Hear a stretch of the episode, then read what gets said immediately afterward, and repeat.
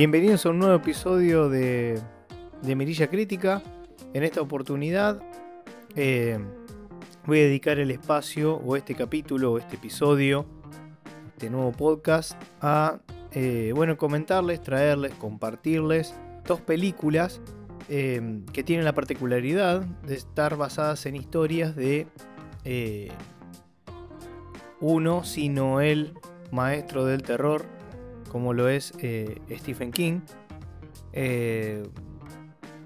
por un lado tenemos a la película Christine de 1983 y por el otro eh, Maximum Overdrive, quizás un poco menos conocida, de 1986, que tiene el agregado de no solo estar basada en una historia de él, de Stephen King, sino que también es eh, dirigida por, King. Em, quizás le suene, quizás conozcan las dos. Hoy en día prácticamente son dos películas de culto, consideradas de culto. Eh, quizás más Christine que Maximum Overdrive. Eh, pero bueno, ahora la vamos a ir desglosando las dos y, vamos a ir compartiendo un poco eh, la experiencia de haberlas visto. En mi caso, Christine es una película que realmente se me vino a la mente, no me acuerdo ni cómo que dije, la debería ver de nuevo. Como me acuerdo que cuando era más chico, este, la vi varias veces. Eran esas películas que uno la veía cada vez que la enganchaba, la, la dejaba. La película es de 1983 y, y la otra es del 86, dijimos. Eh, bueno, tienen tres años de diferencia.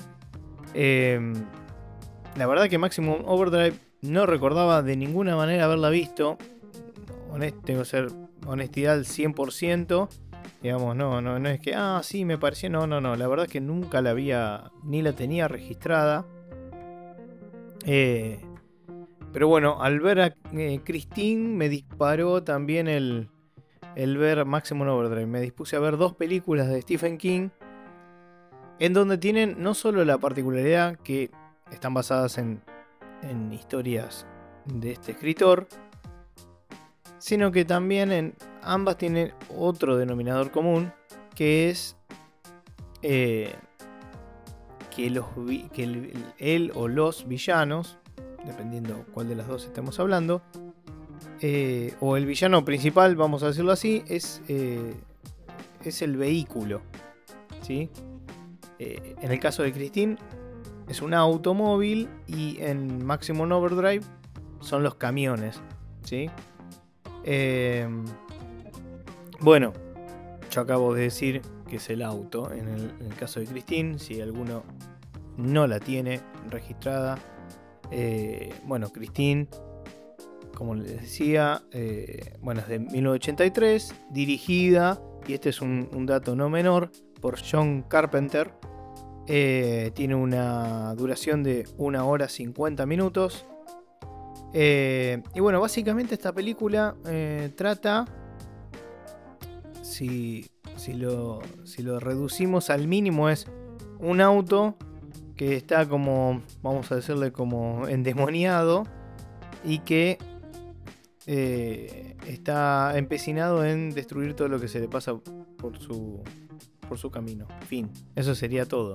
Así de simple, ¿no? Pero bueno, tiene sus sus aristas, por supuesto. Eh, la película arranca, que lo, cual es la, intro está muy, muy buena. Eh, que además tiene eh, la, la música. La, verdad que no me acuerdo cómo se llama la canción, pero si vieron Terminator 2 es el mismo tema de cuando Schwarzenegger ingresa al bar. así que la van a reconocer rápidamente y la verdad que es muy, muy atinada la, canción para ese momento. No solo para el de Terminator 2, sino para el, de este este específicamente, el de, el de Christine. Eh, como te muestra ya desde el comienzo que ese auto no era un auto más. Eh, bueno, se trata de un Plymouth eh, Fury de, de 1958 de color rojo y blanco, ¿sí?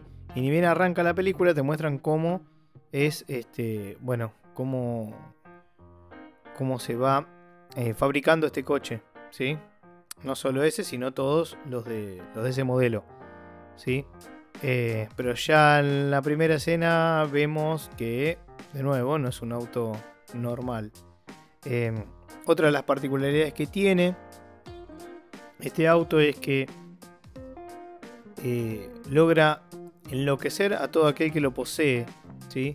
El dueño es como que eh, día tras día, minuto a minuto, como sea, se vuelve más obsesivo con el auto y va dejando de lado todo lo que lo rodea o le, importa. en este caso, este coche llega al poder de un, joven adolescente de 17 años llamado Arnie Cunningham, eh, que es quien junto a su mejor amigo, eh, Dennis Gilder, eh, quien lo encuentran en un se lo compran a un, a un viejo que, que, lo tiene ahí arrumbado el auto. ¿Sí? Este, y lo saca por. Bueno, la verdad que lo paga bastante caro al final porque este, Dennis le decía a, Arnie que lo como que lo estaba, no sé si estafando, pero como que lo estaba pagando demasiado caro, estaba totalmente arruinado el auto. Y encima, este hombre les cuenta que bueno, eh, o sea, este, Dennis sospechaba que había algo detrás, ¿no? Llamaba la atención cómo este hombre se, despojaba del auto, ¿no? Y después contaba que creo que era el hermano que murió y también y que la señora, o sea, había todo como una maldición acerca de ese auto. Contaba lo obsesivo que se que, se volvió y demás. Entonces Dennis le, le, advertía a Arnie que no lo compre, pero estaba obsesionado porque Arnie en sus tiempos libres, o sea, los dos son adolescentes y van a la, a la secundaria juntos, ¿sí? Arnie tiene todo el prototipo, digamos, eh, o el estereotipo, mejor dicho, no el prototipo, el estereotipo, me, me corrijo, eh, de, de, lo que todos conocemos como el nerd, ¿sí? Y su amigo es todo lo contrario. Eh, y, y, bueno, dan con este auto, como les decía, Arnie tienen como su pasatiempo, eh, ama los autos, eh, tiene habilidades para, para, taller mecánico, digamos, tiene como eh, esa faceta. Entonces se propuso, nada, encontró ese, auto, le pareció el modelo como una cosa loca que podía restaurar y lo compró, hecho pedazos. y bueno, se, se propuso él, pese a, la reprobación de los padres, y ahí empieza un poco el acto de rebeldía de él con los padres y demás, que siempre él estuvo súper, súper, súper cuidado. Em, bueno, vemos cómo, está, cómo empieza a, a crecer esta rebeldía del personaje y se vuelve como obsesivo con, con el auto de una manera abrupta. E incluso deja de empezar a tener contacto con, con su mejor amigo. Eh, curiosamente empieza a salir con una de las chicas más lindas del colegio, que es una chica que había arribado hacía poquito. Eh, y que el mismo Dennis, quien tenía mucha suerte con las chicas, no, tenía. no tuvo suerte con, con esta chica. Claro, no me acuerdo el nombre del personaje, pero bueno, no viene el caso. Y bueno, y así se va desarrollando la historia. La verdad, esto es un poco así de lo que trata, ¿no? Eh, y, el auto, justamente, bueno, él, le pone el nombre de Christine. Eh, y empieza a formarse como un vínculo muy fuerte entre el auto y Arnie. Tal es así que pasan a ser casi como una sola persona, ¿no? O más que una sola persona, es como una relación de, pareja. Y, y es más, eh, la novia siente celos del mismo auto. O sea, empiezan a, ver ese, tipo de, cosas, de situaciones que, que, la verdad suenan graciosas. Es más, el auto eh, digamos, como que siente celo también por la chica. Hay un poco de esas cosas que están bastante piolas y locas, ¿no? Y, el auto, bueno, obviamente que se maneja solo, pone temas como si estuviera hablando, digamos, un poco como creo que hacía Bumblebee en las películas de Transformers. Bueno, esto era adelantado, ¿no? Eh, ya lo hacía Christine. Eh, ponía, eh, van a ver que los temas y la letra del tema habla de la situación que se está dando en la película. La verdad que con esta, con esta peli me agarró como esa, esa locura que a veces me agarra a decir de la nada así, se me da por repasar, en este caso Christine, Máximo Overdrive no la había visto nunca. Que bueno, Cristina la había visto muchas veces en, eh, cuando, era, cuando era chico. Eh, bueno, siempre que estaba en la tele la enganchaba. Una de las miles de películas que enganchabas en la tele y te ponías a ver un sábado a la tarde, por ejemplo, bueno, a la noche. Y, hacía mucho, mucho tiempo y la verdad que eh, cada vez que puedo recapitulo en alguna película que viese, que capaz vi millones de veces en el pasado, pero muchos años atrás, y que me dan ganas de volver a ver, que casi como revivirla. Uno cuando la empieza a ver, yo digo, no me acuerdo nada de esta película, la empecé a ver, es como que, ah, sí, me acordaba de esto, me acordaba, pero tiene como esa cosa novedosa también. Entonces, bueno, me agarró esa locura por, por recapitular en esta peli. Eh, y, y bueno, la verdad es que en ese momento me había dejado una, una buena impresión. Bueno, quería ver qué me pasaba al, verla hoy en día, ¿no? Entonces en este caso como que abrí el baúl de los recuerdos y me volví a encontrar con esas buenas sensaciones que me dejó en su época. Con ciertos matices, por supuesto. Pero bueno, Christine, eh, como les decía, no solo es una adaptación de las tantas que hay de un libro de Stephen King, sino que eh, acá se suma que el director es, eh, como le decía John Carpenter, ¿sí? Que es súper particular, pero Carpenter te puede, para mí, te puede brindar obra. Él, a ver, se, destaca mucho en, películas que después terminan siendo de culto, ¿no? Quizás con un con bajo presupuesto pero te puede dar una gran obra como, no sé, El escape de Nueva York, o me acuerdo, por ejemplo, Vampiros, que de hecho la volví a bajar porque hace, recuerdo haberla visto en el cine en el año, creo que era el 98, creo que era Vampiros, eh, y me había dejado un buen, un buen recuerdo, la verdad, esa peli. Habrá que ver si la veo hoy que me deja, pero la tengo como una, una buena obra de Carpenter. Bueno, La Niebla, tiene bastantes películas, por algo es un director... Eh, bueno, eh, Asalto en, la cárcel 13 o algo así era en español, no me acuerdo. Em, tiene, tiene buenas, buenas pelis y que hoy día son consideradas de culto. Y después también tiene otros, otros productos que parece como desconocerse. Bueno, They Live, esa es otra con Roddy Piper. Que me acuerdo la habíamos visto con Santi y la verdad es muy, muy original, loca, pero muy original. Eh, y después tiene productos que realmente son olvidables, no parecen haberse hecho por el mismo director. Pero siempre tiene como, por ejemplo, si ven una película de Woody Allen, la reconocen fácilmente, o sea, fácilmente, o Tim Burton. Hay, directores que, que, uno ve la película y ya te das cuenta de quién está detrás y Carpenter es uno de ellos.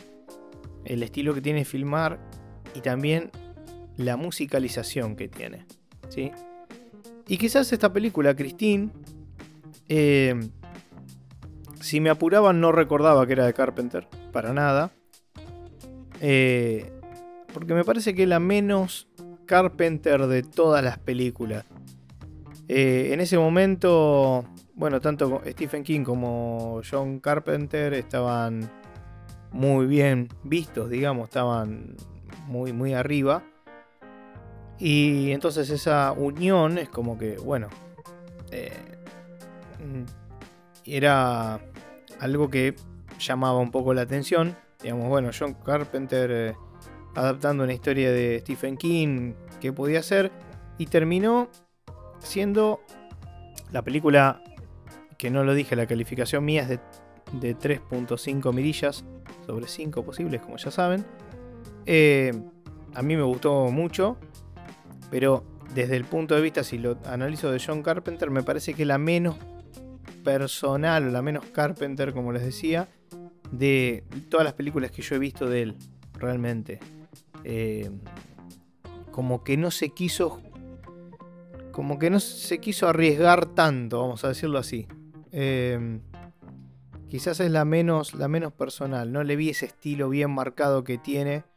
Pero sin dudas que va a quedar Christine como una de las, de las favoritas para mí. O sea, más allá de eso. Es simplemente un, un, este, un comentario o una sensación que a mí eh, me quedó. Eh, bueno, la, peli tiene ciertas también curiosidades. Eh, como, como, les decía, la, popularidad que tenía Stephen King en ese momento eh, era muy alta y tal fue así que la película entró a, a, producirse antes de que se publicara el libro. Después, bueno, eh, Carpenter utilizó el mismo eh, barrio, digamos vecindario, que usó en la Halloween original del año 78. Em, después, em, una de las cosas también curiosas son que, ¿por qué eligió ese modelo de auto? Eh, Stephen King lo eligió porque lo consideraba como un, como un coche que, que ya estaba olvidado, digamos. No, él no quería poner a un auto que tuviera como un pasado importante, digamos, como que, como que tenga un bagaje importante en su, en su historia, ¿no? que sea muy reconocible, sino un auto que la verdad la gente ya lo había perdido de, de vista, digámosle, ¿sí? Eh, después, bueno, la verdad que la película está muy bien hecha, teniendo en cuenta el todo. Está muy bien hecha. Eh, pensé que iba a ser más grotesco al, no recordarla, ¿no? Cómo, cómo hacía la, parte de la reconstrucción, porque el auto, por ejemplo, uno lo ve que eh, o lo golpean o se hace pedazos porque a la hora de intentar asesinar a alguna persona quizás se choca contra una pared y eso, y después como que se regenera. Eh, está, eso está muy bien logrado. Uno se da cuenta que está obviamente como filmado y después revertido, digamos, el, este, en sus imágenes pero es, em, es em, curioso, digamos, cómo, cómo, hicieron para simular eso. Pues la verdad es que, está bien logrado, está bien logrado. Y en ese momento no se contaba con la tecnología de hoy. Y bueno, cómo hicieron es instalaron bombas hidráulicas en el interior eh, de eh, de varios coches, porque obviamente no usaron un solo, un solo auto. Eh, y, y, tenían una maqueta de plástico que se, parecía, asemejaba al metal, eh, a la vista, digamos, la cámara. Eh, y que incluso parecía más metal que el metal real, digamos, en sí mismo. Mientras que, bueno, se, se doblaba y se deformaba. Estas bombas estaban unidas a cables que a su vez estaban unidos a eh, el, chasis del auto y cuando se comprimían, digamos, es como que se succionaban, se chupaban los paneles hacia adentro. Eh, después estas imágenes, como, como, yo les comentaba al principio, del auto todo arrugado, digamos, abollado, eh, hacia adentro, se invirtieron entonces eso daba la apariencia de que el auto se, volvía a su forma habitual. Eh, Y después, otra cosa que, busqué, porque la verdad es que quería saber, porque la película no dice por qué se llama Christine. Em, o me parece, eh, ya ahora no me acuerdo, no le quiero mentir. Eh, creo que no dice por qué le pone Christine, le pone Christine porque quiere, me parece. Pero Stephen King le pone Christine por eh, Christine Romero. Eh, que fue quien tuvo o quien le dio la idea a Stephen King eh, de hacer esta novela, digamos. Y era mientras estaba filmando el Crip Show en Pittsburgh con George, con George Romero y Christine Romero. Y bueno, ahí fue cuando. En realidad, no es que quien fue. Me parece mal, no es quien le dio la idea, sino que como se encontraba trabajando con ellos, ahí fue cuando tuvo la idea y como estaba con Christine se le habrá ocurrido Christine. Si estaba con otra persona le hubiese puesto otro nombre. Eh, pero bueno, así que la verdad es que si no la han visto o si la vieron como ya hace mucho tiempo, búsquenla. Quizás no es muy fácil de conseguir, la verdad que no sé en qué plataforma estará disponible, si es que está. Eh, si no, bueno, compren el, Blu-ray. este. O bueno, uh, véanla, búsquenla de alguna manera. Eh, la verdad que, vale la pena. Eh, es recomendable. Y así vamos a pasar a, lo que es Maximum Overdrive. Donde acá ya bajamos el puntaje, el puntaje de dos mirillas. Eh, el título alternativo con el cual lo puede llegar a encontrar es 8 días de terror. Eh, la peli en este caso es más una peli de ciencia ficción del año 1986, como les decía, y la dirección cuenta ni más ni menos que Stephen King. Que bueno, fue la primera y última película que dirigió. Y si ven la película se van a dar cuenta porque es la primera y la última. No es porque esté mal filmada, la verdad, no, honestamente no es que esté mal filmada. Pero la película es una locura. Eh, en el reparto puedo destacar, eh, destacar en el sentido de que alguien puede conocer, porque era un, actor muy de esa época, Emilio Esteves, eh, el hermano de Charlie Sheen. Se ve que capaz no pudo contratar a Charlie Sheen y recurrió a Emilio. Eh, bueno, la película dura una hora y 38 minutos. No sé si alguno la conocerá. Quizás si le digo que es la película... A ver, quizás pueden encontrar alguna imagen o como se transformó un poco eh, de culto por lo bizarra que es. Eh, es la de un camión que tiene en la trompa al, al duende verde, el, el villano de, Spider-Man. Bueno, es un camión que tiene la trompa, que después van a ver en la película, no tiene tanta trascendencia, pero es como que, bueno, fue... Quedó como la imagen de... Sería como el villano principal, vamos a llamarlo así, en esta locura de película, pero no tiene una relevancia tan grande. Pero bueno, llama la atención que tenga el duende verde en la, eh, en la trompa. Esta película está basada en una historia corta de Stephen King que forma parte de, en un libro de, otras historias cortas. Em, y que se llama Trucks, o sea, camiones, justamente, ¿no? En este caso los villanos son los, los camiones.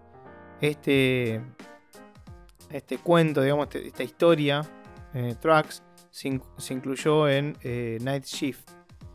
Fue la primera colección de, historias que, hizo Stephen King. Eh, bueno, para quienes no la conozcan, le hago una breve introducción de lo que es la película, de qué trata. Otra que se puede resumir rápidamente. Em, se muestra cómo hay el paso de un cometa, digamos, cerca de la Tierra que produce resultados bastante extraños, inesperados y yo diría bizarros e inexplicables, eh, en donde las máquinas a partir de ese momento, esto ni bien arranca la película, eh, empiezan a actuar por su cuenta y a rebelarse contra la humanidad, eh, que son, serían sus amos, si se quiere, son quienes las manejan. Eh, y hay una, una ensalada de bizarreadas increíbles en donde desde, no sé, una máquina expendedora de gaseosas empieza a tirar latas para todos lados o bueno, en, la escena inicial vemos cómo se desbanda todo. Eh, un, este, un cuchillo eléctrico, una licuadora, cualquier cosa, cualquier artefacto. Eh, digamos que, que, se vuelve loco, se mama y, y, se vuelve contra los humanos. Em, y, bueno, entre todas esas cosas, eh, también eh, afectó a estos camiones. Hay un, delirio realmente importante en, cómo eso afecta. Eh, está, está, buena la escena inicial que demuestra. Bueno, arranca de una, sin, sin mucha cosa.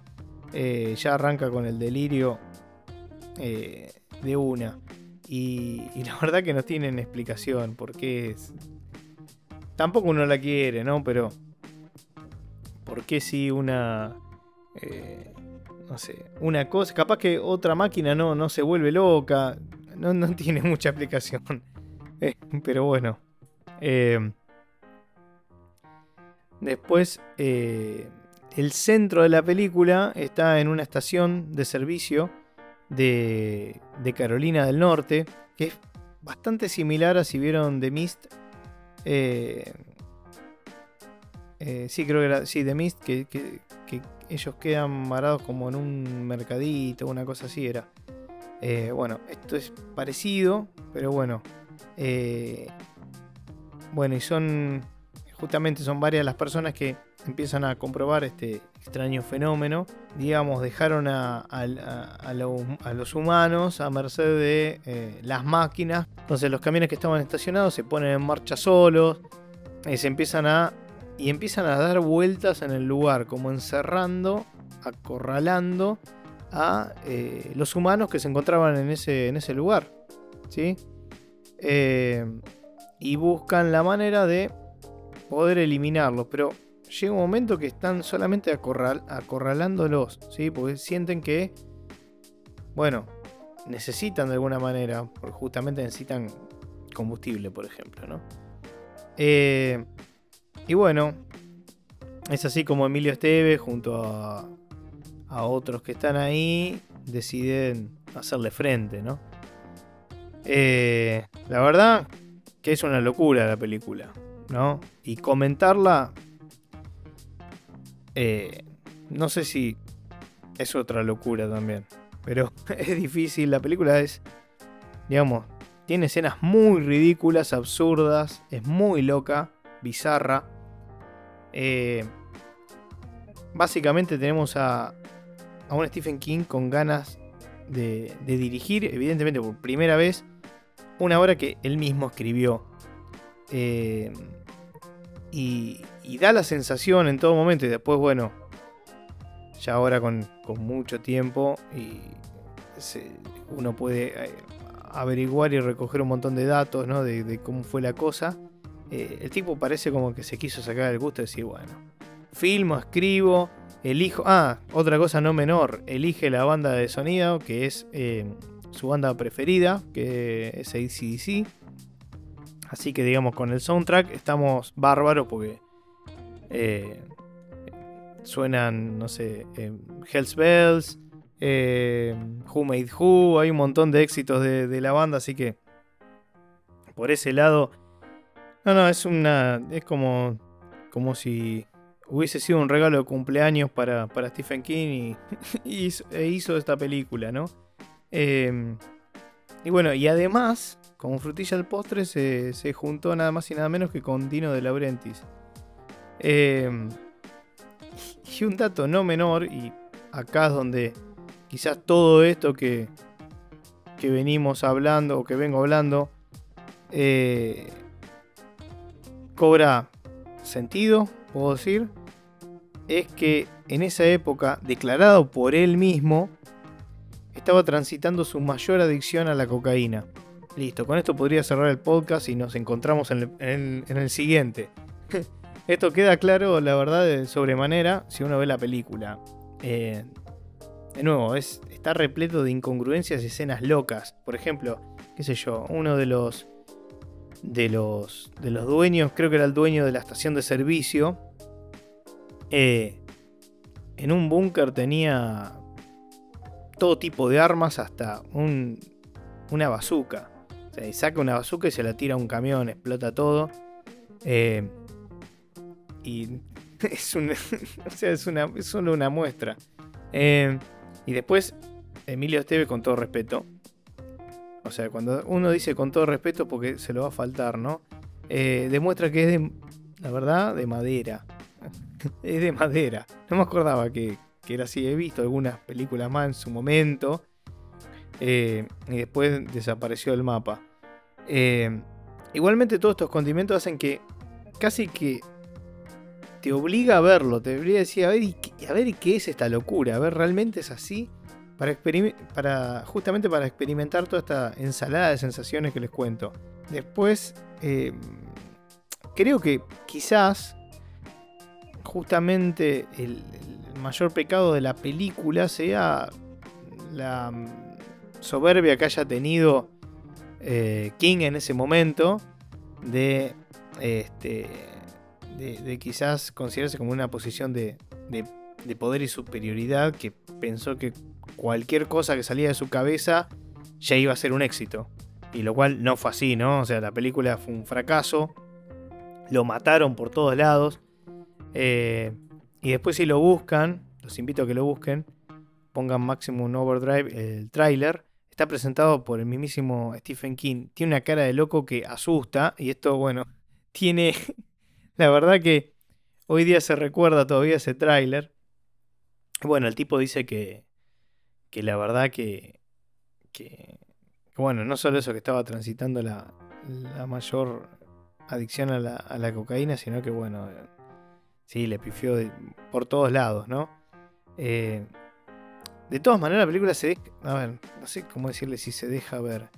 Si no están dispuestos a ver una cosa muy loca, no lo hagan. Ahora, si tienen curiosidad, véanla y vean lo que se puede hacer en, en una película. Em, de hecho, hay una cosa muy graciosa. Estaba acordándome ahora mientras les comentaba esto. Eh, por eso en un momento recién hice como un silencio porque justo me estaba acordando de esto. Eh, a, Stephen King se le preguntó por qué nunca más dirigió una película.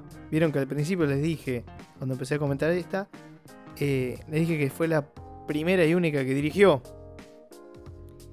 ¿Y saben qué respondió?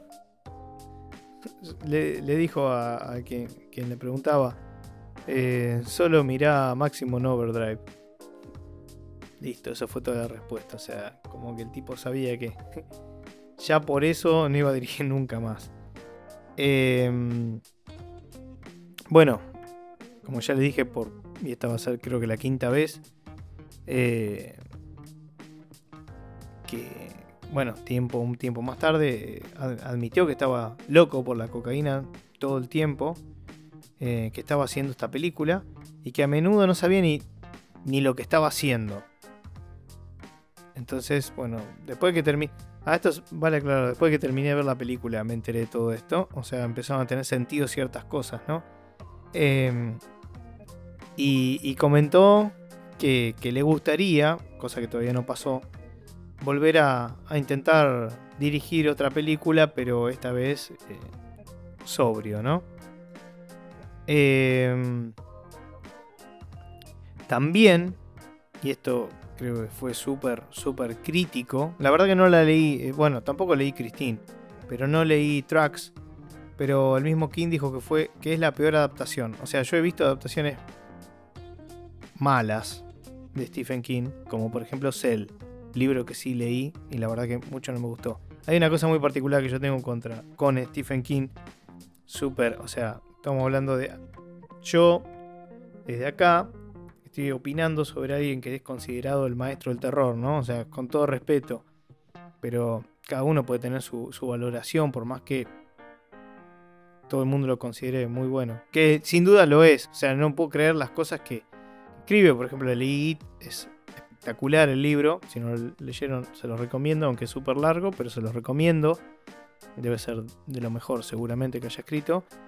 Eh, tiene un poder creativo increíble, pero para mí tiene un gran problema con los finales. Es más, él, este, él mismo, creo que era en la serie Castle Rocks, eh, Castle Rock, perdón, que en esa... No, no, miento, miento, miento, no. Esa serie la vi, la verdad que me gustó la primera temporada, eh, tendría que ver la segunda. en la segunda, en la segunda de It, en la segunda de It, eh, en la peli eh, que él mismo aparece, bueno, que, tanto se habló de, del mate de Independiente, que bueno, como el director argentino es hincha independiente, él hizo usar el mate, bueno, tuvo, muy bueno ese detalle. Y, y bueno, y, habla ¿no? con el personaje, este, uno, de los, uno de los personajes principales.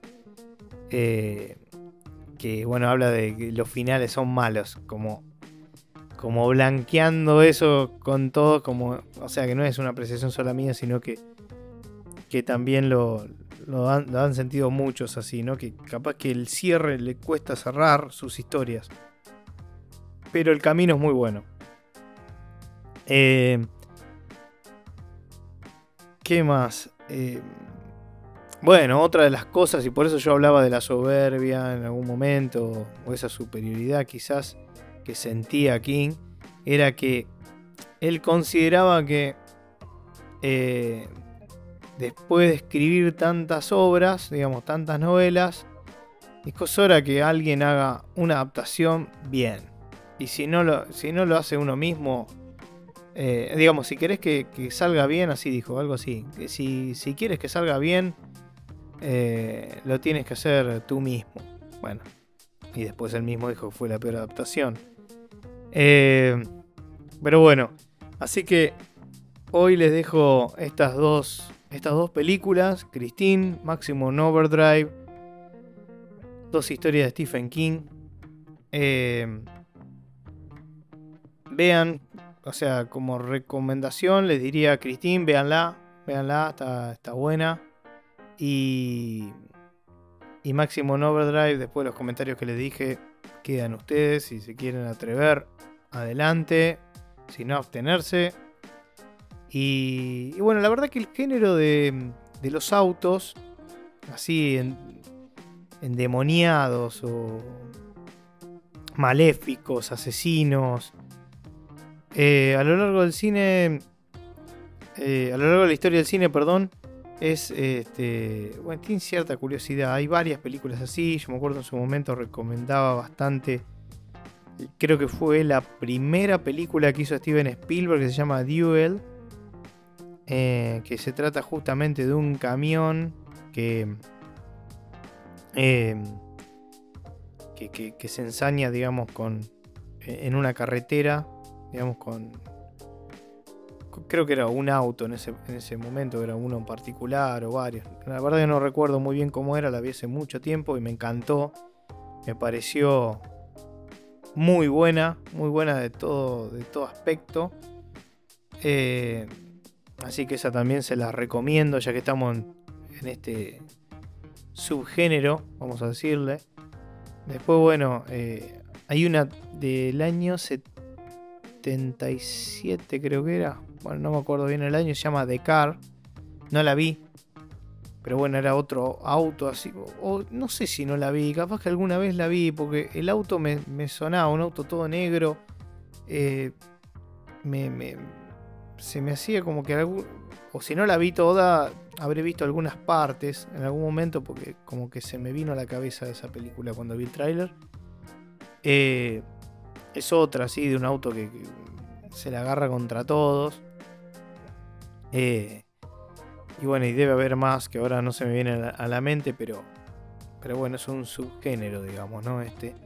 Y, bueno, acá, eh, como eran las dos de Stephen King, me gustó, me gustaba juntarlas. Eh, las vi medianamente seguidas las películas, ya hace un tiempo, la verdad que el podcast este lo venía postergando, con lo cual algunos datos se me fueron, como, como, les contaba, ¿no? En, bueno, en el transcurrir del podcast. Y bueno, de esta manera vamos finalizando el capítulo de hoy. Eh, espero entregarles prontamente algún, algún otro podcast. Eh, la verdad que he estado viendo varias cosas, a veces el tiempo eh, conspira. Así que bueno, recuerden que nos pueden seguir en, o síganos en Instagram y en Spotify. Denle seguir, follow. Em, y también nos encontrarán en otras plataformas digitales de podcasting como Google Podcast, Apple Podcast y Pocket Cast. Eh, bueno, esto, esto fue Cristín, Maximum Overdrive. Quien les habla, Luciano Sayuna. Les mando un fuerte abrazo y nos escuchamos en el próximo capítulo. Hasta luego.